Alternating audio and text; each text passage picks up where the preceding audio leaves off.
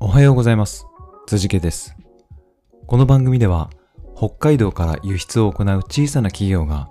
世界に向けて大きなチャレンジをしている様子をお届けしております。番組の内容について質問などがあれば、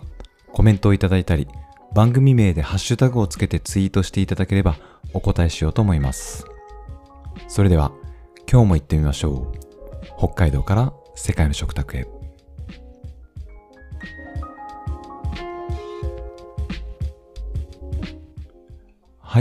えー今日はですね、フード台北2022出店レビューというテーマでお話ししたいと思います。えーフード台北2022というのはですね、えー毎年台北市で行われる、えー食の見本市のことなんですけど、えー国際展示、国際見本市？国際食品見本市っていう感じで、えーまあ、東京でも、あの、フーデックスジャパンっていうイベントが幕張で行われますけど、それの台北、台湾バージョンという感じをイメージしていただければ、えーわかるんじゃないでしょうか。えー毎年、台北市で行われていたんですけど、えーコロナの影響で3年間ぐらいは、あの、中止になっていました。で、今年になって、あ、違うか、ややってはいたのか。だけど、オンライン開催だけとかになってたのかな。はい。えっと、だけど、今年ですね、えー開催しますよという案内をいただきまして、えー参加をしました。えー6月、こと2022年の6月です。で、これちょっと参加の条件があってですね、今回、えーフード台北にはこうジェトロ、ジェトロ、ジェトロ、ジェトロ、ジェトロが、あのー取り仕切ってジャパンパビリオンっていうのを、えーエリアを出展していたんですけど、その中で、えー北海道のブースっていうのを、札幌商工会議所がさらに担当していまして、で、その札幌商工会議所からの案内として会員様に向けて、えーこのようなイベントがありますと、どなたか参加、えーいただけますかという案内がありました。で、それと同時にですね、えー仕入れ先の業者さんの方からですね、私どもにもこういう案内が来たんですが、えーちょっと条件が厳しくて参加ができませんと。TG さん、あの、このイベントに参加、フード、フード台北ですね、に参加するご都合はありますか？だってご都合いかがですか？みたいな問い合わせが実はあったんです。そして、えっと、その条件っていうのが、えー基本的に日本から渡航はせずに、台湾だけでイベントを回せる事業者様限定というのが、えー条件だ、参加の条件だったんです。まあ、なかなかあの、海外に支店がある人とかですね、えー支店とか支社とかを持っていなければ、現地だけのスタッフで回すっていうのは結構厳しいと思います。まあ、で、えーフード、フード台北側としては、日本から渡航をしてもらうわけにはちょっとこのご時世いかないと。で、えっと、あとキャンセルですね。お話聞いたんですけど、やっぱり当日というかイベント前になってコロナ陽性者が出て参加できなくなったイベントキャンセルみたいな感じになることが予想されると。ということで、基本的に出店者はブースの運営など、えー立ち上げから片付けまでですね。設営から片付けまで、すべて台湾側のスタッフで、えー回せることっていうのが一つ条件としてありました。で、弊社はですね、えー取引先があの台湾、台北にもありますし、えー現地にもスタッフが、あの、その時おりましたので、えーそのスタッフと取引先から、えー営業マンの方が何名かお手伝いいただいてということで、えー無事に、えー開催ができました。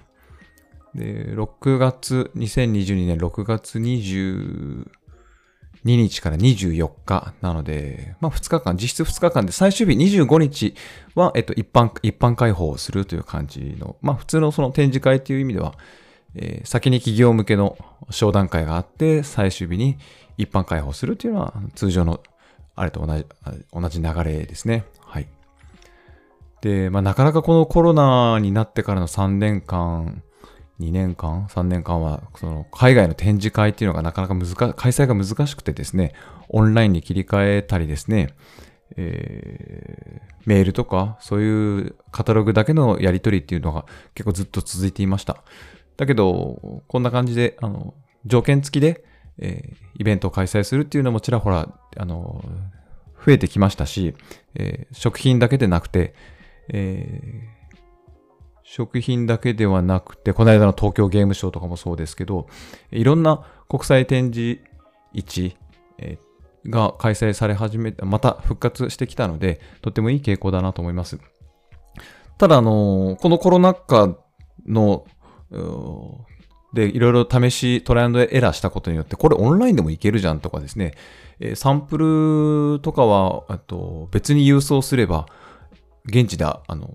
並べなくてもいいじゃんとか、いろんなことを企業さんたち気づかれたと思うんですね。なので、そういった知見をまた元に、えー、元に、元の生活に戻るというわけではなくてですね、まあ、新しいこれからの時代の、えー、展示会のあり方とかっていうのを模索していく感じになるんじゃないかなっていうのをすごく感じました。えー、弊社としても、サンプルとして北海道のチーズケーキとかですね、えっと、ホタテ、ホタテの生の貝柱とか、あと日本酒なんかも持っていって、えー、並べたり、えー、サンプルのオーダーを取ったりですね、あと新規顧客の取引先を獲得、まあ、獲得というか名刺交換をしたりですね。そして公式 LINE アカウントっていうのを今回あ作ったので、えー、弊社のですね、えー、情報、引き続き継続的に情報を発信していきますので、ぜひ、えー、LINE 公式アカウント登録してくださいっていうのも初めての試みでやってみましたね。はい。結構たくさんの方が、えー、LINE 登録していただいてですね、えー、その中からまた具体的な商談に進んだりとかですね、えー、お客様、今回サンプルとしては、えー、並べていなかったけど、実はこういう商品に興味があるけど、取引可能ですか？みたいなやり取りもさせていただいて、非常にですね、なんかこう現代の営業のスタイルっていうのは、もう本当 SNS を使ったり、LINE でやり取りしたりっていうのは、えー、必要なスキルだなっていうのはすごく感じました。はいまあ、必ずしもその中国語だって台湾語だったり喋れるスタッフが必ずいなければいけないかというと、まあ、そういうわけでもないとは思うんですよね。はい、あの翻訳ツールがあったり、えー、そういう手助けしてくれるものもありますので、えー、まずその台湾、例えばその台湾語を喋れるスタッフを、あのー、確保してからじゃないと展示会に出展できないとか、そういうわけでは全然ないと思います。はい、なので、いろんなやり方があると思いますので、えー、模索していきながらという感じで全然、もうその今まで、今までのやり方は全部ぶっ壊して、ぶっ壊すって言葉が悪いですけど、まあ、今までのやり方は、じゃなくて新しいやり方っていうのも、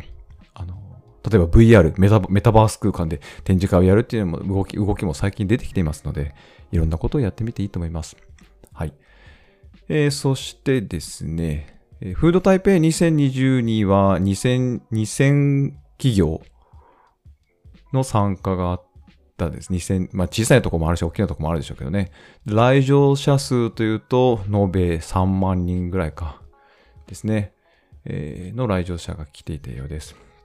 で、費用も今回は、えー、札幌商工会議所というか、えっと、国の予算が出ていたので、補助金っていうのがあったので、本当に弊社が負担したのは一、本当に一部で、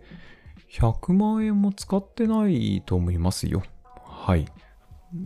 冷蔵、あとは冷蔵庫をなんか借りたり、ブースをデコレーションしたりっていう費用はもちろんかかりましたけど、そんなに、そんなにだと思います。計画通り、意外な出費があったとかっていうのも特になかったですね。で、2023年は、えー、6月14日、17日でも開催が決定しているので、これも引き続き参加して、現地の取引先とかですね、お客様とかと交流をしながら、えー、台湾に向けてえ営業活動を引き続きしていきたいなと思っています。はい。えー、今日はですね、そんな、えー、台湾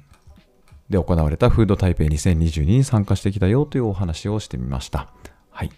ありがとうございました。